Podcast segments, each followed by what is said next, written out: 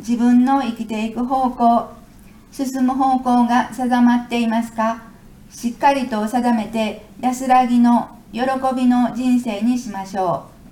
う。自分の中に戻っていく幸せを感じてください。自分の中に本当の安らぎの場があったのでした。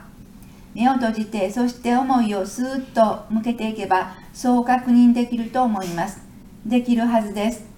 たった一つの喜びの道をしっかりと自分の中に確立していける今世だということを知っていきましょうどうぞ正しい瞑想を継続してください。正しい瞑想を続けていく中にこそ生まれてこれた喜びを味わえることでしょう。生まれてこれたこと産んでもらったこと自分の地獄を知っていけばいくほどに本当にすごいことなんだと痛感できます。何を思っているか何を思っていけるかで喜びを広げていくのか苦しみの中から抜け出せないでいるかが決まってきます。